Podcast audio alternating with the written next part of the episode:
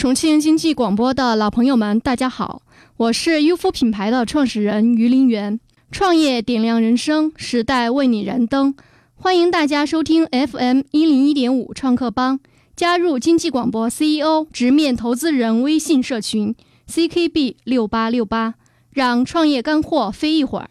我是主持人冰杰，各位晚上好，我是主持人佳蕊。哎，今天还是让佳蕊给我们介绍一下 CKB 幺零幺五的一个微信群的添加方式。是的啊，我们有两个微信社群，那么 CKB 幺零幺五的这个微信社群号码呢是没有任何门槛的，只要各位是我们创客帮的啊，喜欢听创客帮的朋友们都可以加入进来。那这个添加的方式呢是点开微信主页右上角的加号，然后嗯点击添加朋友，输入 CKB 幺零幺五 CKB 幺零幺五。 CKB 幺零幺五，嗯我们来说一下我们的 CEO 直面投资人的微信社群的添加方式。是的啊，这个 CEO 直面投资人的微信社群呢，它是有一个添加的条件的，就是你必须是 CEO 或者说是这个联合创始人才能够加入到这个社群当中。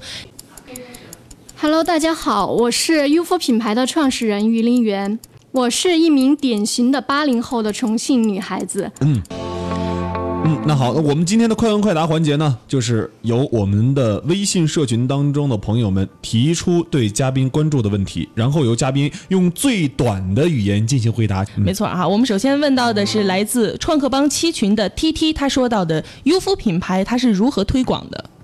优肤品牌呢，我们推广的形式主要是两种，一种是线上，也就是结合了微信营销的这种方式，然后线下呢，我们是跟就是。像整形医院，然后高端的美容平台，然后当然还有异业联盟，就比如说高端的女性的社群等等合作。嗯 OK，第二个是来自创客帮四群的张兰，她说优肤是不是和其他的品牌一样，就是通过引导消费者体验，然后在体验的过程当中产生一些消费和产品的一个过程？呃，体验这个环节我们是有的，像就是去年十月二十八日，我们是产品上市的第一天，然后那一次就我们跟新女报达成了就是整个在全市征集敏感肌的一个活动。嗯，好，第三个问题还是来自创客帮七群的正义，他说到的，你们有没有自己的一个生产线？呃，我们有自己的生产线，嗯，最后一个呢是来自创客帮六群的天琪，他说你们的后续的产品迭代的速度能不能跟上呢？我们的整个产品线是比较完整的。像那个优肤，我们现在是推出的第一款产品，跟着今年会有一系列的产品出来。 OK，那刚才提到这些问题哈，林源，你对哪方面是自己比较关注的？我觉得应该是产品线这一块儿吧。产品线，这是引以为傲的呗。对对对。啊，那产品线这一块你是怎么来做的？现在公司的产品线究竟能达到一个什么样的程度？是，我是做了很充分的一个准备的，呃，所以就是现在，其实我整个品牌的一个产品线都是比较完整的，嗯，从就是第一款是一款面膜，然后到后续的几十款产品，我是跟着研发团队就都是在不断的进行研发，然后进行检测这样子。嗯那呃其实说到产品线这一块儿，你是比较引以为傲的，而且呃，一般做化妆品的品牌，他们可能做代理相对多一点，做自己的产品线的可能相对来说还是少一些，嗯、其实现在护肤品市场的话，做自己的产品也挺多也。挺呃嗯多的哈。对，但是真正的在品质这一块儿注重的，我觉得应该就是不会特别多。为什么大大家会说化妆品注重品质的会很少呢？这个东西品质很就是重要要啊，我觉得女生很爱对美啊。对，就是要这很重要。而且有一点是，很多女孩会考虑到这个化妆品，它呃，或者说是护肤品，它它的一个效果究竟好不好？是的啊啊，呃，特别重要，因为就是真正的在品质这块儿注重的话，它是需要有一个研发，然后到一个检测的一个比较成熟的一个过程的。嗯，呃，像我们这款第一款产品的话，就单单针对过敏这一块儿的检测的话，就做了三百多次的一个试验。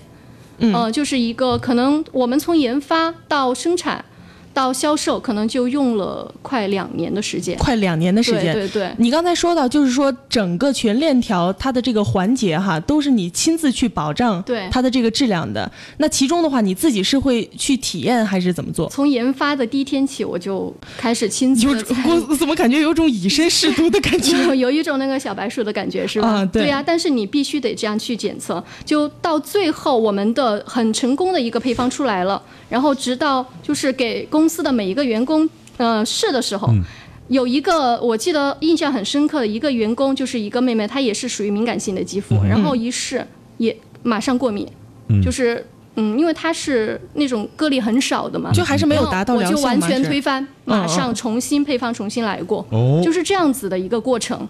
所以哦我刚才为什么说就是呃，真的注重品质的，嗯，算是比较少的哎，就是这个原因。那我我们再说说哈，就是你现在做这个品牌，你整个的一个呃自己有自己的关于呃生产线或者关于化护护肤品的一个呃可能是自己的标准。那对于这个标准，你是如何来确立的？然后你可以跟我们收音机前的听众朋友们说说，什么才是好的护肤品？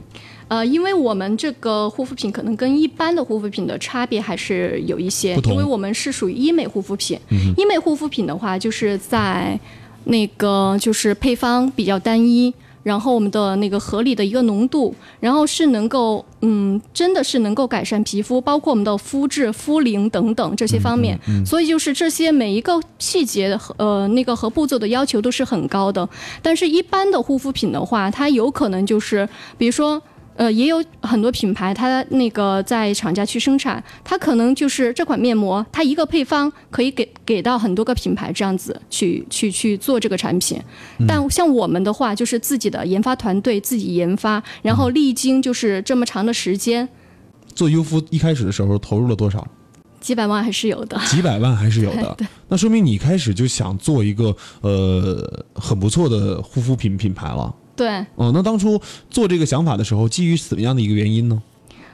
呃，了解我们的那个消费者或者用户都知道，我是为了我的闺蜜而研发生产的，嗯，但有有情怀的还是、啊、对，是有情怀的，嗯有情感在里那面。怎么怎么个闺蜜？她过敏吗？对，你说对了，她的确是那个我过得敏性顺着肌说嘛，肤我。总不能说她不过敏，你研究这玩意儿干嘛？哦，那确确实是，确实是，嗯呃，然后呢，就是基于刚才你说的一个情感在里面嘛，嗯，对，那当时呃做这款产品是想做一片一个单品，还是想做一个系列？呃，当时最开始就是创始那个优肤的时候，我就是想把它做成一个品牌，哦，佳蕊对这种呃医美的护肤品了解的多吗？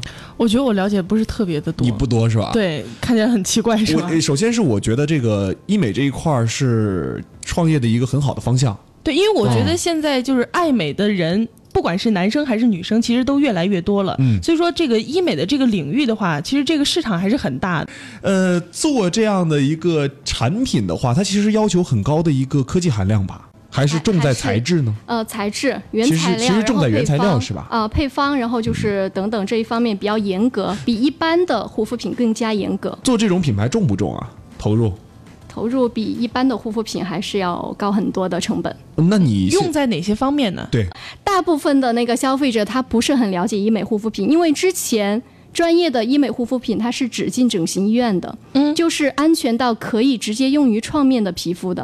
哦哦，所以说这个市场的话，它很大，但是好像细分下去的话，可以分很多类型出它来。做的是不是就是一个细分市场呢？你做的是不是就是一个细分市呃，场呢？应该算是吧，但是。正因为它是这样子的一个定位，但是我是现在是想把它就是呃，让更多的普通的消费者去都能够体验到接受对到对对对，嗯，然后做垂直这一块儿，你说呃什么时候开始觉得说做垂直不够，然后开始向这种高频的，可能任何人都能使用的这样的医美护肤品转？呃肯定是意识到了。对对对，最开始的一个理念就是当时是想做中高端的一个那个平台嘛。嗯嗯，但是呢，就是我越来越发现，因为整个市场护肤品的市场其实是鱼龙混杂、特别混乱的，所以我就想让普通的一名消费者都能够使用到比较专业的，呃，比一款比较安全的这样的一款护肤品。呃，创创立优肤到现在大概多长时间了？呃，创立优肤从我们前期备案到后来那个生产的话，差不多用了接近一年的时间。护肤品的备案难不难？呃，还是它不不能说是难吧，但是它是需要时间周期的。怎么个时间周呃就期法？是给我们介比绍介如嗯绍。呃，护肤品备案是到那个就是药监局备案嘛，嗯嗯然后它是要就是每一步分得很细，就是比如说嗯我们印刷包装上面的每一个配方、一个成分的一个呃小细节出了错，他会马上给你返回，然后嗯重新进行调整。嗯所以就是、呃一个周期的话，差不多就是有半个月的时间，嗯就是可能我们从备案到最后就是备案成功的话，都花了两三个月的时间吧，两个多月。除了刚刚说到的备案这样的一个部分，嗯嗯确实花了很长的时间。嗯其他方面有没有这个前期筹备过程当中有哪些你觉得很困难的地方？嗯，其实我那个创立优夫这个品牌，就是我是每一个细节都特别注重的，嗯，包括就是我们的一个外包装，嗯我当时都是找了上海一个比较知名的一个包装设计师来做的一个设计，然后呃，经过多次更改，然后可能也是光包装这一块儿的话，也是花了一两个月的时间，所以就是说，呃，要经营好一款比较专业的一个护肤品牌的话，嗯确实需要花费很太多太多的心血，嗯就小到每一个细节，你觉得做产品重要还是做情怀重要？呃，对于我来说都重要吧。那另外，对于这种呃医美的护肤品，你在做它的品牌的时候，你觉得品牌的推广方面，怎样才能让大家熟知说，哎，有这个优肤这款产品呢？呃，我们公司是有自己的一个推广运营团队，嗯所以就是线上的话，刚才我已经提及到了，我们还是有走微信营销这个渠道，嗯然后我们是通过各种各样的一些推广，比如说百度，然后会跟一些就是嗯媒体平台合作。也是进行一些、呃个人的一些包装、产品的一些品牌的一些推广，在整个推广过程当中，哪种推广方式更适用于优肤呢？综合的吧。我综觉合得呃呃每一个环节应该都不要去去那个忽略掉它。呃，我反而觉得就是现在的产品的话，能够实现终端消费是比较。应该重视的一个环节，所以就是我们经常会在各个社区，然后呃做一些我们品牌的一些推广活动，然后会和一些女性社群合作，然后进行一些那个我们产品的体验活动等等。我觉得能够得到终端消费者的认可，才是对你这款产品最大的一个认可。嗯，那我我特别好奇哈，呃，优肤留住这些人的一个方法是什么？其实说实话，就刚才你们问我，就是什么情怀重要还是品质重要，我就说两个都重要。确实，从那个从最开始优肤开始做推广的时候，每个消费者，嗯，可能百分之八十的吧，都是被我的这个品牌故事吸引的，就是我和闺蜜之间的一个情感。然后到最后呢，就是因为通过呃我们线下的一些体验活动，呃等等这一系列的，让消费者很直观的体验到了我们的产品，在用户使用了一段时间以后。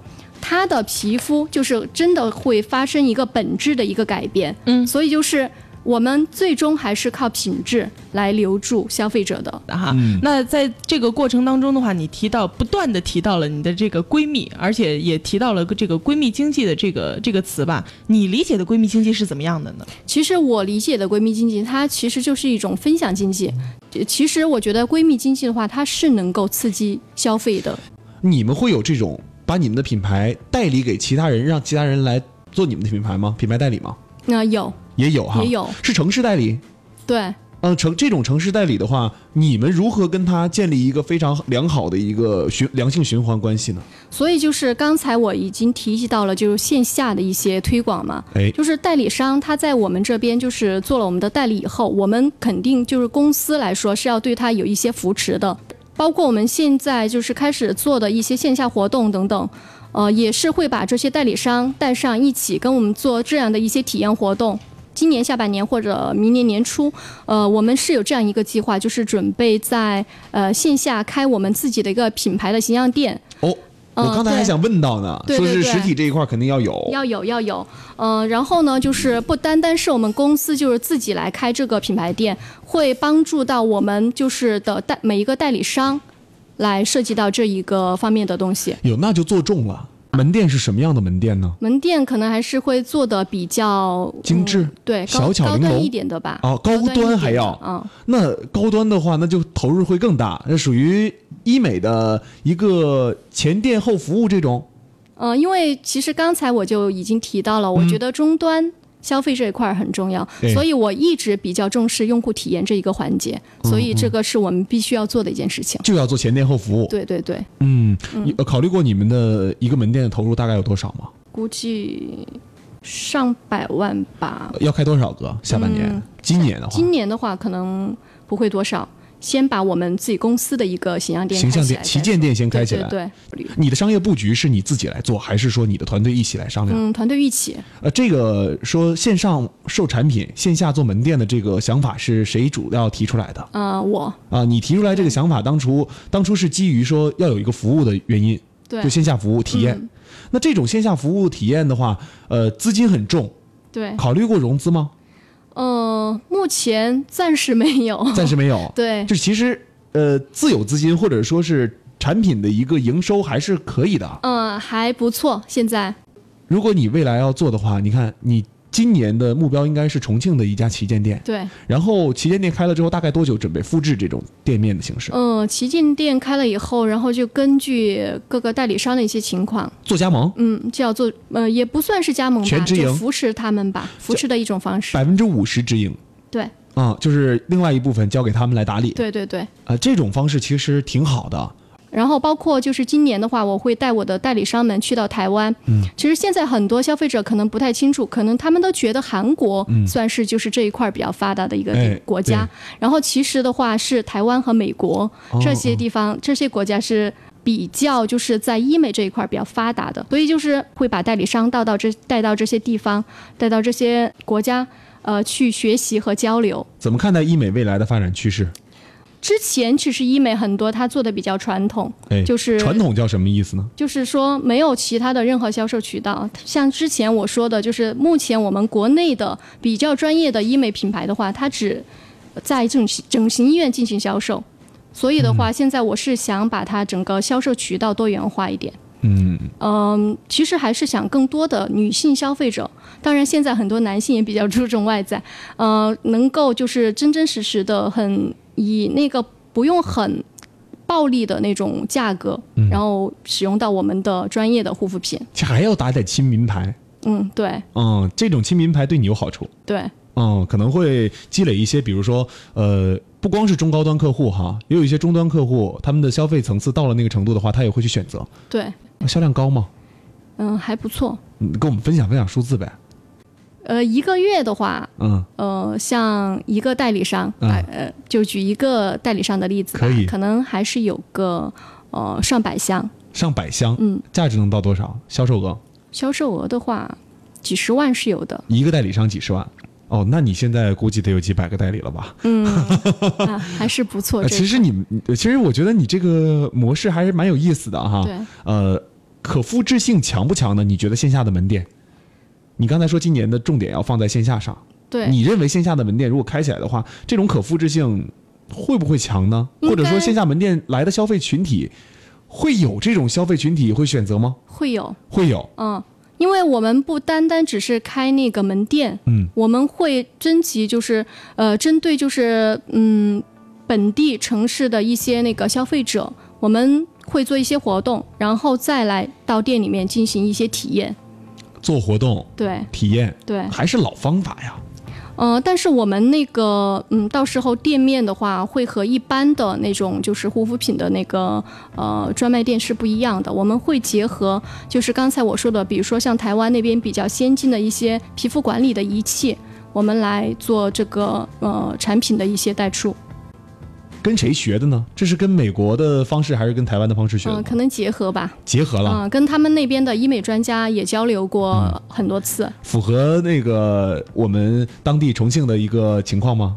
呃，我你有没觉有感觉得，嗯过？我觉得这个市场应该空间还挺大的。有一些从外面学回来的东西哈，对对对可能会可能会哈水土不服嗯，啊、从美国学回来的东西到咱们国家可能就会有一些不符。对嗯，但是嗯，我觉得任何一款产品，用户体验这个环节是不能忽略掉的你的产品会有 DIY 的元素在里面吗？ DIY 的元素，目前没有。目前没有啊。嗯给我们举举例子吧，就是你在营销上面你觉得好玩的活动形式，最近我合作了一个就是占卜师，他算是那个占星吧这种嗯啊啊，占星啊，对对对啊啊，啊，然后嗯，啊，这都是女孩的东西啊 。对呀、对呀、这个我我有点 对，啊就是可能就是说我们的活动不会是单一的就去给你推荐产品，或者就说我的产品产品如何好，嗯呃，我会从就是呃能够提高就是女性。生活品质的一种形式来做嗯这个事情，所以我想就是能够呃过来参加我们活动的人的话，会觉得我们的任何一场活动都非常的有趣。现在整个产品运营到现在投入了大概多少钱？就刚才你说出起步一几百万，但是到现在花了多少钱了？呃，也差不多，也差不这多个数字但回报呢？回报有没有回到成本上？嗯、回到了， 回到成本上对了，那你很快啊还行。啊！这多长时间？呃，我们上市到现在三个月的时间，三个月的时间就可以做到了。对，哎，那你这个复制能力很强啊，每一公里都赚钱了。呃，因为我们不光是针对那个代理商，我们还要做终端销售这一块儿。呃，所以终终端销售，对对对，呃，怎么说？就是是进说到店里面，不，终端销售就是呃我们的代理，然后针对那种零售的客户。哦哦哦，哎呦，那看来你这个模式还是比较好的。嗯但是跟别人比的话，如果人家迅速过来复制你的模式呢，嗯、这个的话，我你是不是觉得市场足够大？啊，对，空间挺大的。其实很多品牌它也会有同样的模式来操作这个事情，但是可能每个人他做的一些理念还是会有不同。医美护肤品在你看来是红海还是蓝海？蓝海绝对的，绝对的蓝海啊！对哎呦，但是我怎么看来这个护肤品网上遍地都是的？对呀、呃，护肤品多，但是这个市场也大，确市实场是大这样。嗯，呃，大家会选择产品现在有多少款？就一款现在就只有面膜对。哦，这这款你是想把单品做做好吗？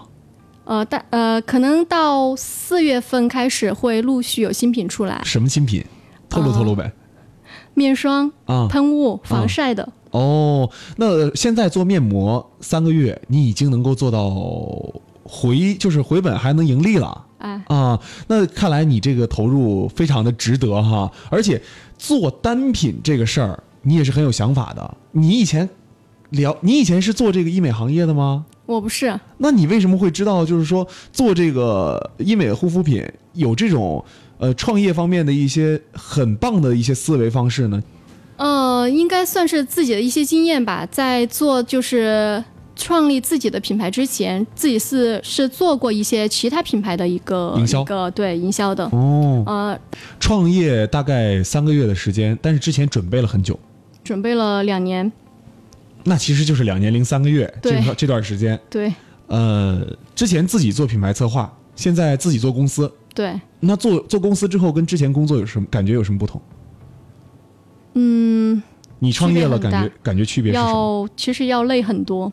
像之前代理品牌的话，一个人做很轻松，没有什么压力。现在的话，创业的话，你要比如说员工，嗯，你要去负责，然后嗯，每一个环节你自己都要亲力亲为。很多现在年轻人不是都说想创业想创业，啊但是我觉得一定要呃好好的梳理一下。呃，梳理什么？呃，比如说你有没有就是足够的资金，有没有去抗压的一个能力，嗯等等，这些都很重要的。你压力大不大？很大。什么时候压力最大？嗯，就像前段时间，就是我们产品备案，然后到就是呃，还有就是研发的那一段时间，因为经过了三百多次的抗敏试验才让我满意，所以其实这个过程是很艰难的。研发、对产品的备案对这两块儿，对，你会把自己的产品成为爆款吗？呃不会，为什么呢？因为我觉得爆款的生命周期不会很长。哎，那你想把它做成什么样的一个产品呢？嗯，还是想走一个比较长远的品质路线，你提不提倡说年轻人创业啊？